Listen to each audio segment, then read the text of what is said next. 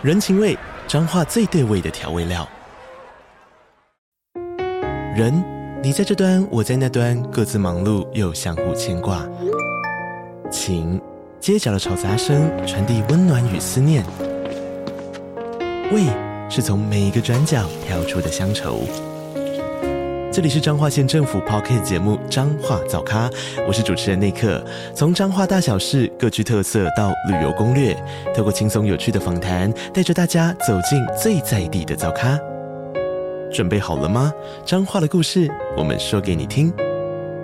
以上为彰化县政府广告。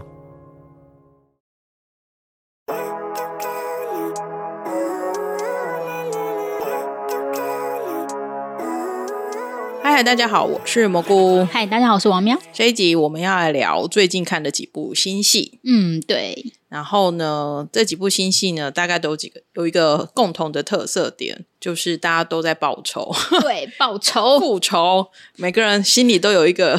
一把火 要宣泄出来嘛。对，只是复仇的对象有的是大到社会的正义，小到就是。嗯自己的妹婿，没 所以说要报仇，其实大概很难不狗血。老实说，其实这四部都蛮，只是狗血的程度不一，就是情绪都会很澎湃。对，只是你撒的狗血，你是用那个小盆子撒，还是你是用那个脸盆撒？这样子，就是每个撒法都不太一样。陆陆续续都有看一些戏啦，只是说坦白说，都还没有到所谓那一种，就是就是站出来要跟大家呐喊说。嗯对，就是这一部，大家一定要看，这样子就是都会默默的自己把它看完，然后就默默的结束。我们都有在追，有在追这样。嗯、那我们首先先来聊第一部啊，其实我觉得这四部当中，应该算是这一部算是第一个收视率也很漂亮，然后也算是蛮多人就是追得很勤的。然后我也觉得蛮难得，是第二季还比第一季好看，这真的很难得，第二季比第一季好看。这一部呢，就是《模范计程车》。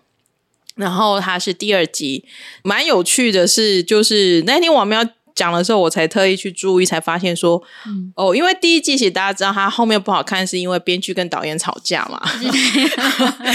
对。然后第二季就是算是编剧的复仇成功嘛。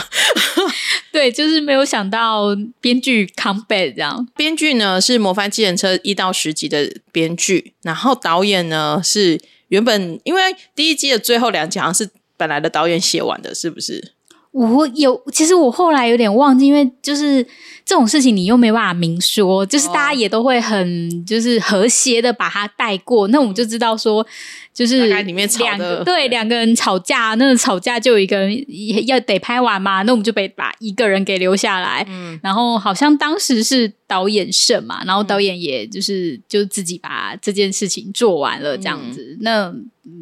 就不晓得到底发生什么事情，我们也不得而知，就是真相是如何。嗯，就是没有。但第二季的时候，我看的时候，一直想说，那不知道这一次还导演是谁，编剧是谁，嗯、然后一看才发现，哦。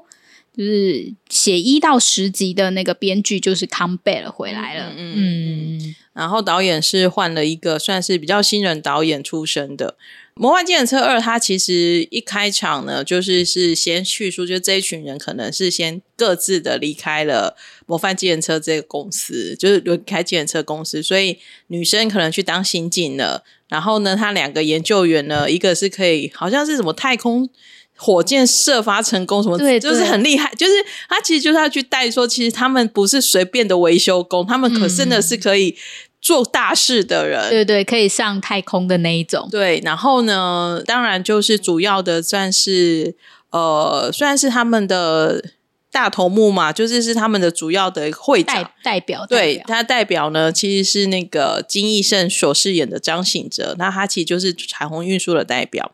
那刚开始其实就是，我记得开场还蛮有一点迷迷糊糊的，因为开场就是李帝勋就是金道奇在里面，就是好像在牢房里面，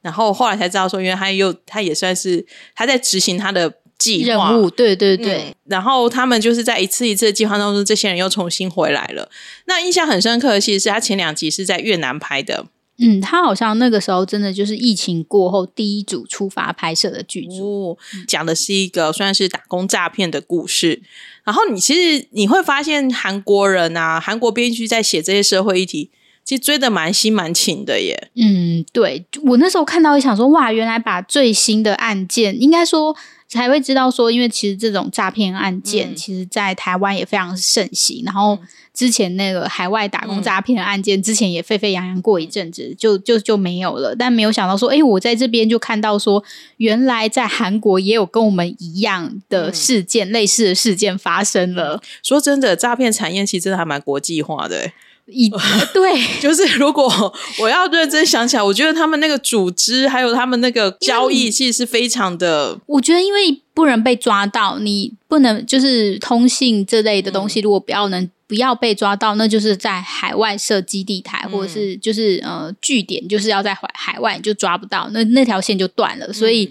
在海外据点还蛮重要的。嗯，然后他就是描述说，他们就是为了要去追捕这一个就算是打工诈骗的事件，然后就真的去潜伏到那边去，然后最后没有到带出了那个谁，就是那个林女士吗？林女士，我觉得还没有的王道基。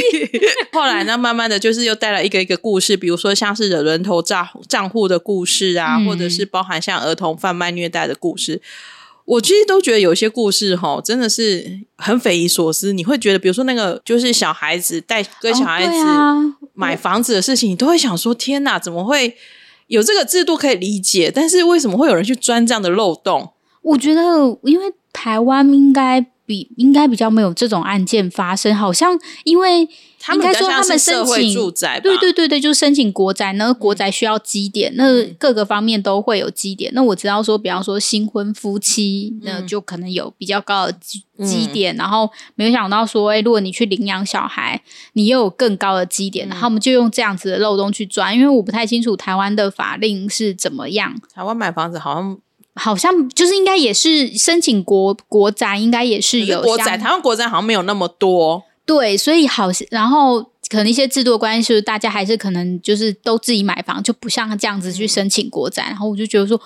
就是我们我就知道说，哇，原来就是韩国有这样的社会案件，而且还蛮严重的诶。那我觉得《模范计程车》第二季几个好看的点，是因为我觉得它每个故事啊，第一个它每个故事，我觉得讲的都还蛮精准的。就是他有把这整个犯罪的起承转合，嗯、然后会为什么这些人会因此而而上当，或是因此会陷入那一个那个大坑里面，他有讲的还，第一，我觉得他其实编剧把那个整个故事整理的还蛮清楚，甚至有点科普诶、欸，我觉得就是就是你可能没有接触过的，或者是你会像我有时候会想说，哎，为什么打工诈骗会有人会去参加这样子的一个活动？然后我在想，而且我还知道说，原来他们。那些人就是算是高科技人才去，哦、他，他还是他还是，是为了去写城市，哎，写赌博城市。我看到我是笑出来，我说。哎，你这样随便抓一个人就来写城市，这样也对吗？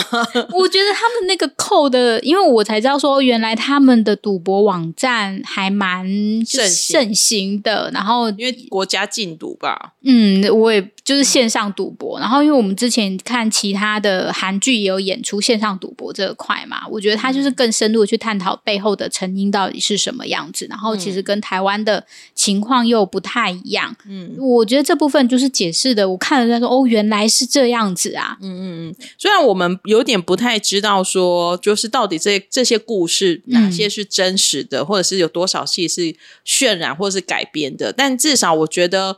以我观众来看的话，我会知道说，哦，原来还有这样子一个犯罪的一个行为，嗯、然后会有一个这样的一个面向，可以让人家去思考。第二个是，我觉得导演也把整个画面跟整个爽度有弄出来。就是大家就会看到，其实李定勋根本其实这一季根本都在 cosplay 吧。我我应该说，我觉得第一季它的暴力成分比较重，不得不说，嗯、我我自己的想法是，它第一季的暴力成分就是打或比较重，嗯、但是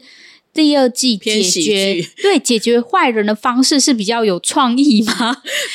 他们也会埋下，也会慢慢去勾坏人，就是跟坏人掏心掏肺，然后掏到就是是坏人。甚至让坏人走上他自己曾经走过的路，他包含最近的那个他第四个案件，对，对啊、也是类似的一个状况。嗯，就是算是比较认真、认真用心的在解这个题目。对，就是不是说啊，这个人就是把他打死掉就结束了。嗯、我觉得他们反而去想说，怎样才是对他们是、呃、真正的复仇。复仇。我觉得这种爽快度又跟。之前第一季的爽快度是不一样的。嗯嗯嗯，可能这几个人有更有默契的，然后大家互相 cosplay 起来的的状况，其实都还蛮搞笑的。哦，对啊，就是李帝勋这一次真的都，李帝勋真的是豁出去的，而且我觉得李帝勋可能他有不知道是不是就是他有。可能对这个角色更加的投入，我觉得他的演技也更顺畅，然后那一种演技有开有开，对，然后那种邪恶面，或者是那一种正义面，或者是生气面，我觉得。说实在话，我第一季没有特别觉得他演的很好，可是第二季我觉得，哎，有他有真的有很享受那个 cosplay 的感觉，像他最近的那个巫师嘛，哦，对啊，我想说阿内玛，哦，就是制作组道具组也很认真呢，我自己是觉得还蛮用心的，对，你的那个就是田野调查也做的很不错，因为包含像什么踩在刀上面啊，哦、对啊，然后在那边跳啊，然后都是很认真，哇，跳大神，就是如果多看几部韩剧，就会对这些事情都很熟悉了。尤其如果你最近刚看完《黑暗荣耀》，你再看看哦，大家都很会跳哎，就是真的有认真在跳这样子。嗯、呃，因为他其实现在才演一半呐、啊，他后面还一半的故事还在继续当中。但我那天看到新闻说，他也打算把那个前一阵呃前几年那个《Burning Sun》，就是那个胜利酒店李胜利的酒店的那个事件，哦、他好像也要打算，也要打，他也要对这些人复仇。我觉得也。蛮有趣的，就是远端复仇这件事，因为那个那个故事好像算是他们算是迷奸的这些少女嘛，就是这些女生，然后去去拍摄一些东西，我觉得真的是不好写。你怎么样，就是写的很真实，然后又兼具那个戏剧效果，对，其实是不不容易的。而且我觉得导演跟编剧，尤其是编剧，某程度上也要扛一些一些压力耶，我觉得。对啊，这种填调你到底要怎么做？嗯、哪些东西就像刚刚说的，哪些是渲染的，然后哪些是真实的？嗯，然后这个比例到底要怎么拿捏？其实，而且你还要拿捏，因为你不能够。变成是让人家去模仿的，嗯，的部分，所以我觉得其实是我觉得看得出来这一部的编剧有认真处理，我相信编导应该最后是不会吵架了，应该不会。依照目前的的顺畅度来看的话，然后这一季还加了一个新人物哦，就是我们之前在那个数学班当市长的，这次又回来当市长，而且那个。黑化的等级更加的上升呐、啊！我都想说，天呐，你输了输了油头，你护照准备好了没？还是你山里面已经准备好一个避难小屋？但是，但是他这一次，因为大家都已经有心理准备了，嗯、所以他黑化的过程，我觉得大家都会觉得是很欣赏的那一种。而且我觉得他黑的还蛮帅的、欸，嗯，油头梳起来还不错，油头梳起来不错。然后还有一些就是怎么讲，放狠放狠话，因为他在速成班里面比较像是变态。呃，对，就是心里可能出了一些问题，嗯、可是他在这边就是真的是很光明磊落，我就是黑这样子。对，而且他们他背后就有一个更黑暗的组织，他就又扣回到，因为其实越南的那个案子，他扣回到就是其实他等于是后面还有一个很大的阴谋，嗯，对，然后甚至是几个案子都是踩到这个黑社会的一个子公司。那、啊、我觉得，我觉得他跟就是嗯。他跟金道奇两个人在那边高来高去的时候，他就说：“我想问一个问题，有很多人都欺负我的弟弟妹妹。有有有，哎，我觉得那段演得很好。对对，他说：“你觉得我可以跟这，但我想要跟他成为朋友，你觉得我可以跟他成为朋友吗？”然后金道奇就说：“不了，他就是欺负你的弟弟妹妹，就不要跟这个人当朋友了。” 我觉得，我觉得那一段也演的很好，而且两个人的演技火花都有都有在一个 level 上面。嗯、虽然新宰相应该算是比较 junior 的人，对，但是我觉得很不错，就是有有有在那个点上，他就当了就是反派大魔王。嗯嗯，然后这一部当然也有一些淡淡小小的粉红火花啦，就是、啊、就是你要跟我结婚嘛？他到底就是会不会在一起呢？我觉得你要跟我结婚，我记得我隔天就看到一堆新闻，就是写说求婚李帝勋跟表义珍两。两个人，呃，李帝勋求婚，李帝勋跟表弟一真两个人要结婚的，我心想说：天哪，就是大家都标题党，对，大家都标题很会写，你知道吗？就如果你没有看这一部，你真的会被骗进去。因为我们今天录音的时间还没有看到，我们是还没有去看最新的。对，我有看到第九集了，哦，我是还没有看，嗯。但其实因为那时候，因为他们也都是两集两集一个，嗯，所以大部分算是一半而已。对，因为像最新的这一集，南宫敏也要出来了，看起来是用千元律师的身份出来的，所以我我有我。有看那一段，很有趣。他的台词超长的，然后长到因为其实金道吉本人是比较沉默一点的角色，然后那个千律师千变就是讲讲讲，然后就说。你怎么都不讲话？都好像都我在讲话。他台词很有诚意哦，他不是出现一下，然后讲两句就走。他的那个客串非常有诚意。我觉得还蛮，因为我有看到说连金素妍也要来，看起来 SBS 是有把他那个历练历任的那种就是当红的那个角色都会把它抠回来演，对，所以我觉得也就还蛮好，因为其实这种互相互相的这种就是互相的出特别出演，其实会蛮有趣的。就如果你刚好都有看，你就会觉觉你会觉得那个宇宙观好像就被连起来了。而且如果你很怀念千变的话，那你就一定要来看。好哦，我我要回去看第九集。嗯。嗯，对，嗯，那这就是《模范计程车二》。那这这一部目前是 Friday 影音独家跟播，所以大家就是也要支持一下正版呢，要去看一下《模范机人车》。然后接下来呢是在 Netflix 上面播的。那其实它是有点玩韩文的。同音字，嗯嗯对，他是神圣的离婚，然后其实就是那个新城汉的那个英文呃的那个韩文音，其实也是神圣的，嗯，然后他其实是就是把它逗号连写离婚这样子，所以我觉得还蛮可爱的。其实说实在话，那时候真的要不是因为曹承佑，光看编剧我是不会开的啦，我可以理解，因为编剧呢就是写了三十九，写了男朋友，写了戏子。那嗯，他我觉得他有一定的量，就表示就是他是一个会写的编剧，只是他可能他的风格跟我们不太符合。嗯、对，离婚律师申承汉就是曹承佑演的这个呢，他其实是一个蛮有故事的一个男人。其实他本职他曾经其实是钢琴教授，嗯嗯嗯，对，专职钢琴教授。对，然后呢，他是呃。其实看到这里，大家就知道，因为他是因为妹妹的过世，然后他就开始就想要去怎么讲？他想要跟妹妹妹婿那一边的妹夫那一边的家庭对抗，然后他想要找出原因，婚姻上面一些问题，所以认真考了两年之后，就考上了律师，也蛮厉害的。说真的，还蛮聪明的吧？他应该就是聪明的人吧？所以曹承佑他就是就是转行了，就当了律师了。然后他这个律师事务所，他就专门只攻离婚案件。啊，他这里有一个点，就是大家可能就是因为我看了太最之前看了很多的律师的，嗯，那个叫做啊韩剧，所以我看了他在那边，他其实是最后一届的司法考试应届上的，因为现在的司法考试有改革，哦、就是你可能要补修一些学分啊，嗯、或者是要有一定的资历，你才有办法。再去考律师考，就经过司法考试，哦、他赶上了那个可能不需要这些很多就是经历跟学历的，你要认真念书，对你很这样考试就可以了。以所以其实他们在一开始在讲话的时候，其实他的那个张炯景就是金城君饰演的那个同同学，就说、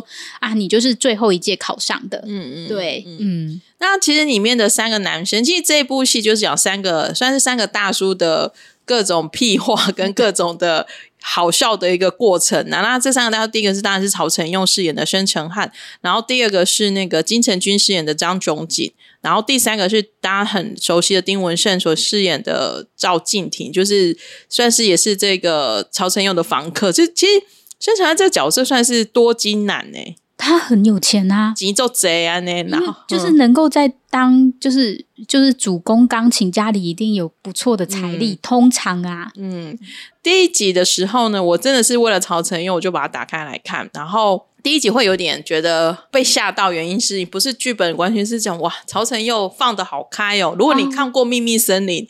然后你再回来看这一部的话，你会觉得。哇，真的很开，而且他又会唱歌。因为其实曹承佑，如果你有在追曹承佑，你大概会知道，其实他不太愿意开金口的，除非除了他在音乐剧上面的表现之外，他平常其实你叫他唱歌，他其实是很不愿意。可是，可是他声音其实是非常好听的，所以他在这里面就开始唱迪歌，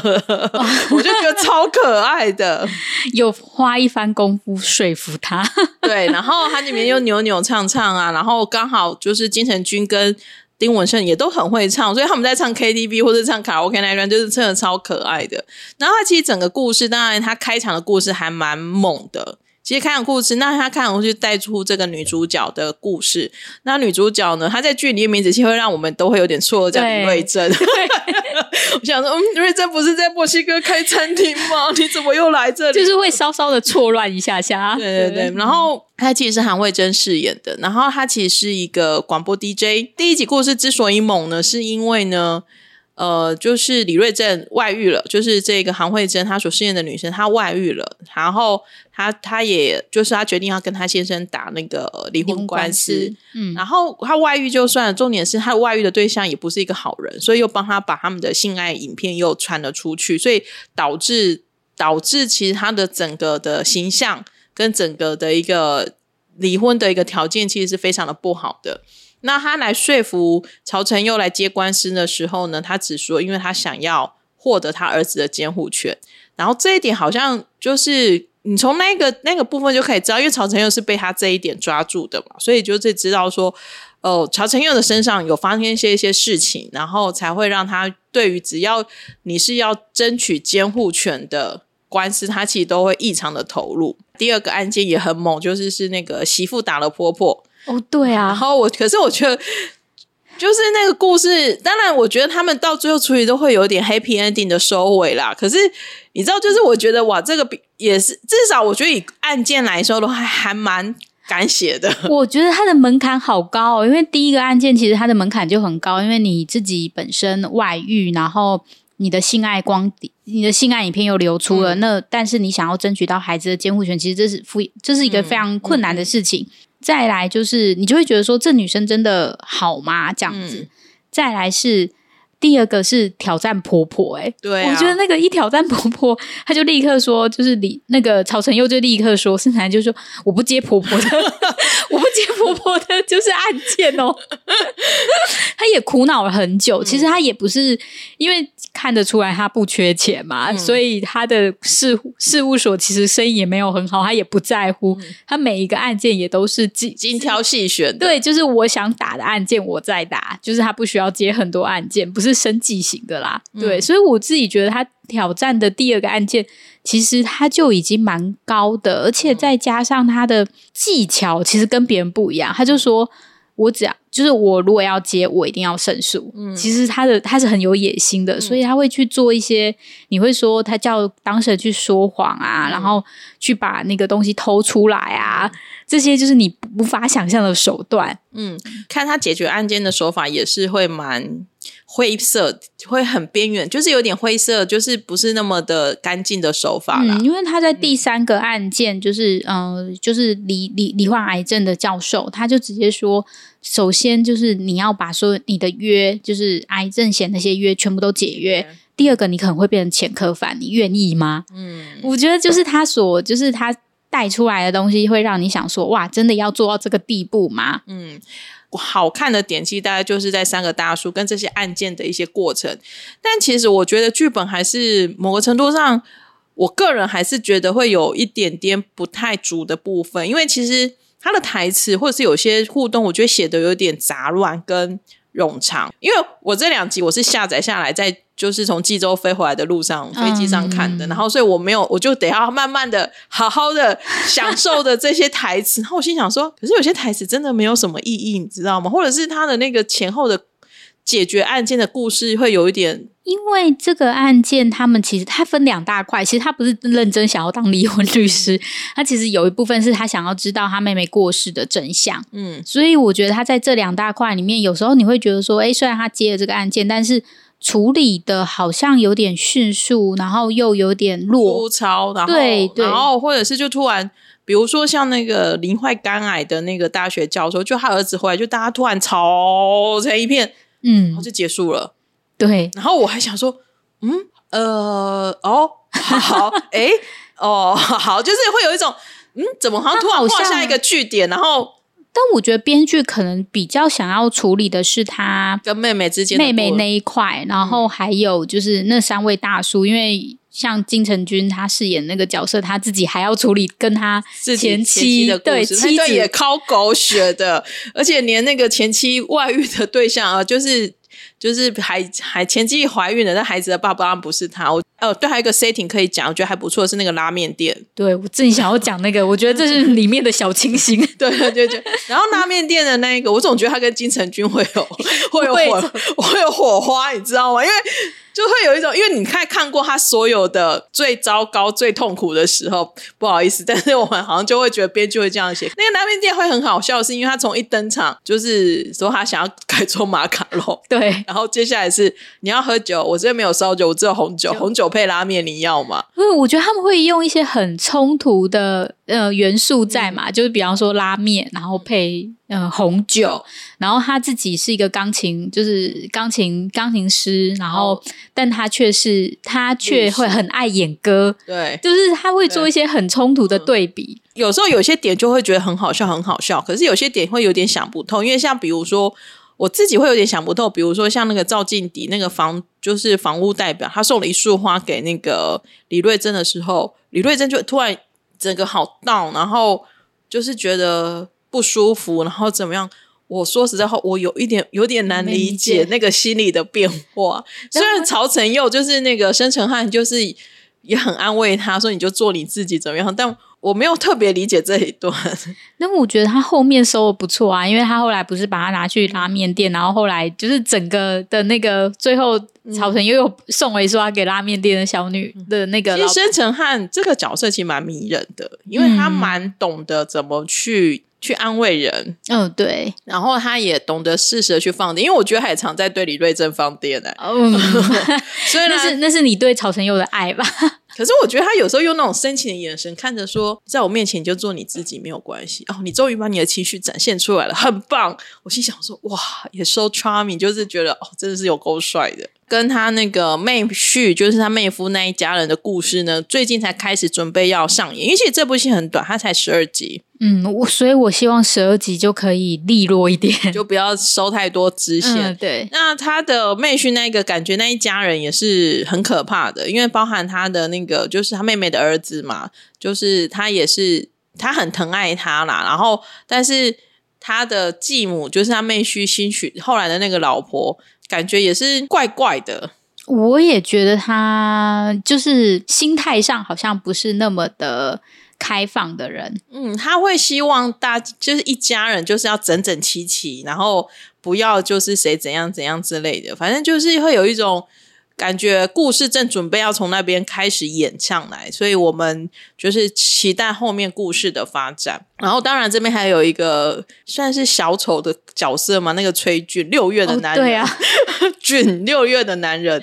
我觉得他很可爱，因为他他有点像是突然就被那个申成汉，他吓到申成汉，对，应该说他吓到申成汉，然后而且他怎么如此忠心啊？对，然后就会有一种就是。就是那一种，呃，我觉得会有一种就是向日葵的视角。不过我觉得还不错，是因为其实他也要他被他前公司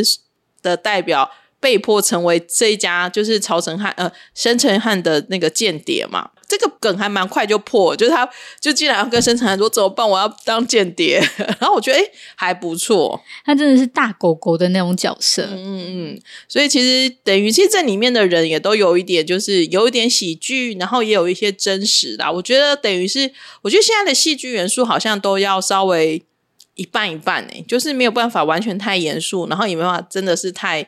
太真实，然后就是要也要稍微有一点温暖，然后有一点邪好笑的路线。嗯，我觉得至少在这一点都还蛮多，就是在这一部里面都看到蛮多这样子的特色。就希望他就是可以好好收完喽。对，毕竟就是你要对曹承佑有信心。我对曹承佑演技一直都有信心，只是剧本可能也没那么好接吧。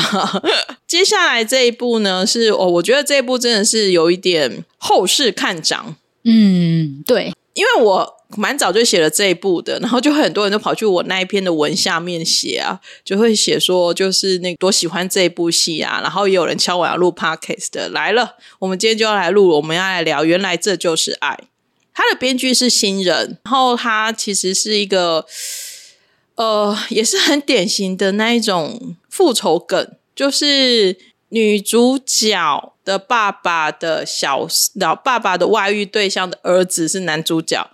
对，但是他的那个后来他们是呃有结婚嘛，对不对？嗯、后来外遇有扶正，有扶正有结婚嘛。然后女主角呢，第一集的时候其实是带出说，因为她的爸爸过世了。然后呢，他那时候就想说，他要不要去他爸爸的丧礼上面闹场？就去闹场了之后，才发现说他才是那个被笑话的人，因为呢，他现在住的这个房子呢，其实是他在他爸爸名下，然后就他爸爸呢被把名字转给那个就是小三了，就是那个外遇的对象。呃，那时候小三是跟他讲说，房子已经卖出去了，你赶快搬走。然后也有黑道上门来抢房子，但很狗血的是，其实并没有搬，并不是被卖走了，而是小三就自己住了进去，有一种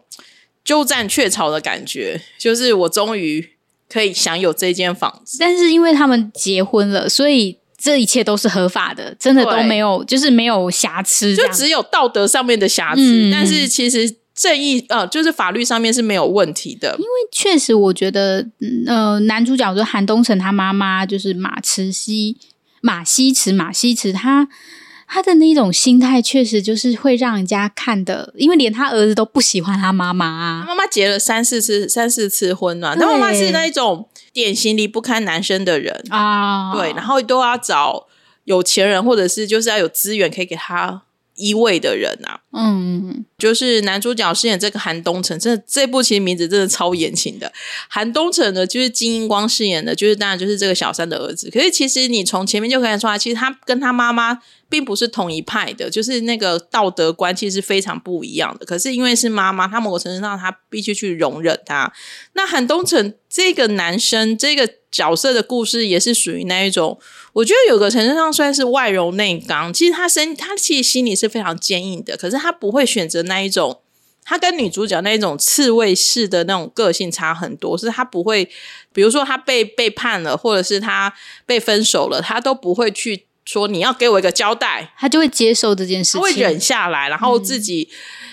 自己消化，对自己消化很上很上的角色，对对对对，就是会非常的辛苦的一个角色。但某个程度上，他也是蛮懂现实的。比如说，他还是会为了钱去跟他妈妈求救之类的，要不然公司就要倒了嘛。嗯嗯嗯，刚开始在一起缘分其实是蛮悲催的，因为包含女生是为了要把房子讨回来，所以他潜入，他他要去复仇，所以他就是去男主角的公司当。工读生当约聘，然后呢？可是就在一次又一次的过程当中，男主角其实并不是他想的这么坏。你知道？你知道？我最近看的时候，我最近看有一个报道说，他觉得看起来很像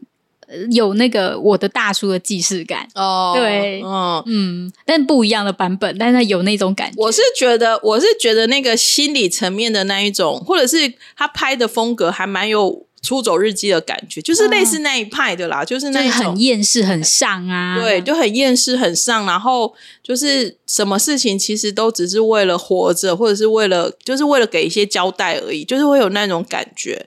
然后当然，因为两个人都是伤痕累累的人，互相靠近，然后就会慢慢的被吸引嘛。然后男主角前女友又回来了，就是也是各种的那一种狗血梗。这一两集女主角就发现，他也就是男主角其实并不是这么坏的人。然后还而且女主角都会一直为他挺身而出，把他挡起来。对对对对对，所以就两个人就越走越近。但是当然，现在的故事才到这里嘛，因为家长都还不知道嘛，男生也还不知道女生的身份是什么。但是女生已经都知道，女生女生就是为了要故意接近，所以女生前一阵她前几集的时候不就。就是还属于那一种，就是你不要爱上我。对啊，我有后悔的。我有看那个 扣子，就是说，就是他，因为他不是因为男生，就是平常也不不太不太注意自己的外表，嗯、然后那个扣子就掉了。然后就是女主角虽然一直跟他说，一直跟他说，哎，你不要靠近我，但是看到他的扣子掉的时候，还是忍不住把它缝起来了。其实女生有一点圣母个性。啊，就是有一点，嗯、因为他包含看他对他姐姐或者对他弟弟，他就会觉得说，甚至包含他就是那时候他发现他爸爸外遇的时候，他会冲出去，就是去挡在他爸爸车子面前，就是为了要就是要照顾家庭，照顾妈妈。所以女主角就有点圣母的个性，她本来就是，嗯、我觉得她看不得别人可怜呐、啊。啊，对，所以刚好韩东城就是一个楚楚可怜的人，嗯、就是你为什么总是大家都会说金英光演的好，他真的演的很好，因为光看背影就觉得他好哀伤哦。我觉得他这一部好瘦哦，嗯，而且你知道没有，就真的很憔悴，真的很憔悴，因为他可能连妆都没有打的很，嗯，很对对对，对对，就是很苍苍老，然后那个皱纹跟那个憔悴感都出来。因为我很久没看金英光了，其实说很久，我我有去翻了一下，因为《九速少年》我也有看过，就是。我觉得他之前的演技或者是角色都没有特别的抓得住我。然后他上一部《命定之人》的时候，我是听到小娜说她觉得他演的很好，所以我就很好奇的去看一下金英光。哇，他屁屁真的很好，结果结果这一部可能都没有肌肉，对对，都没有瘦到没有肌肉了。可是他那一代，因为我那一个《命定之人》，他那个真的太黑暗了，所以我只看了一集。可是他也是把那个眼神跟那个。男性的荷尔蒙的那种张力、性张力，我觉得都有诠释的出来。接下来这一部我就很好奇，因为至少我觉得故事是我比较可以，嗯，可以消化的，化的对，对。然后就看了哇塞，我从第一集我记得我就写了两次，我真的觉得。他真的太会演，而且他把那一种就是就是就算笑着也是在哭的感觉演的太好了，啊、我觉得很难得。就是明明长得这么阳光的人，然后这么高大的人，他对他其实非常的高，对他又很高大的人，就是你其实乍看这样你是不会觉得他是可怜的那一种人。我那时候看我看的时候还想说。哇，他配的人都好高，他的就是李圣经也很高，对，李圣经很高，然后他的前女友其实应该也很高哎、欸，对啊，对啊，这一部如果你觉得故事没有吸引人，没有关系，可是我真的觉得你应该为了金英光的演技入场。如果你真的很喜欢像我的出走日记的追喜九演的那个剧式的那一种风格的话，我真的觉得金英光。有承接句式的感觉，对。那当然，女主角，我觉得这一部女主角我刚刚有讲过，就是她其实是很圣母个性的人，然后她重点是她又很有刺猬，就是她的个性又是带着刺的，比较行动派。对，然后她又有一种就是嘴巴很坏，就是会讲一些很不好听的话，可是她其实心里又是软的，比如说她。对于那个韩东城的前女友，就是其实他也一直在保护他，嗯，然后我就会觉得哇塞，就是男主角该做的事情他都把它做完了之类的。而且这一部的设定另外一个还蛮有趣的是，他在讲露营产业哦，对，就是运动那个户外运动露用品，就是露营的产业，然后就在规划一个露营展，然后有露营车等等的。我就才想说，现在是怎样？就是大家都很爱露营嘛，因为是啊。因为像包含那个之前那个在那个离婚那边离婚离婚那部也有离婚那部也有录影嘛，嗯，就是对，所以大家现在是就是可以看得出来，就是录影录影产业现在可能在韩国非常的发达，对，全部都是 PPL，对。原来这就是爱的配乐也非常好听，我还蛮喜欢的。嗯、因为我记得我第一集看到最后的时候，我是被那个 ending 曲抓住，Royal King 也在里面有唱嘛，然后还有几个我记得也还都是很棒的歌手，嗯，嗯，所以这整个氛围啊，然后整个的拍摄啊都还不错。唯一有一点可惜的是那个颜色哦，它，的颜色它比较灰扑扑的颜色，比较暗一点，对，它的颜色就会故意搞得太文青了。但看久也习惯了啦。你可能最近尘霾比较重 对，就是会有这种感觉。女主角的姐姐也演的很不错，然后女主角姐姐感觉是要跟那个盛俊演的那个药师、啊哦、是要有希望，是因为他现在交往的那个不是很 OK。可是因为盛俊这个角色，她毕竟是神宇宇宙的闺蜜哦，对、啊，所以我有点搞不清楚，说她到底是喜欢宇宙，还是她其实是只是因为孤单，她喜欢这个三姐弟的那种。有可能，有可能，嗯，因为我发现韩东城也很爱这三姐弟的吵吵闹闹，可能他们都太孤单了吧，嗯，所以我觉得整个看起来，目前我觉得看起来是很舒服的，然后是可以很顺畅的把它看下去，所以我们也还蛮推荐这一部的。今天这三部呢，就是都是有一种复仇。狗血感的，但是我觉得都在各种不同的角度上面去切入，然后各有各的还蛮好看的地方。那这是我们这一阵子看的几部剧当中，我们觉得可以跟大家推荐的。那当然还有很多新戏，还有一些剧也都还在上。那就是大家也都可以多多的去看哦。而且我们也蛮特别，就是每个平台讲了一部，对啊，我们平均呢，对啊，我们是平均的爱。对，迪士尼也有一部，Netflix 也有一部，Friday 也有一部，对，就也还蛮可爱的。我们就每个都平均讲了。们都是我们要跟各大平台呼吁，我们都很爱你们哦。只要是还不错的剧，我们都会推荐。对，没错。嗯、好啊，那我们今天就是跟大家分享到这边。那我们也期待他这几部戏呢都有还不错的 ending。那如果我们看完之后呢，也觉得呃可以再好好的跟大家聊一聊后面的剧情的话，我们也会再跟大家分享哦。那我们今天就是我们的新剧特辑，谢谢大家，大家拜拜，拜拜。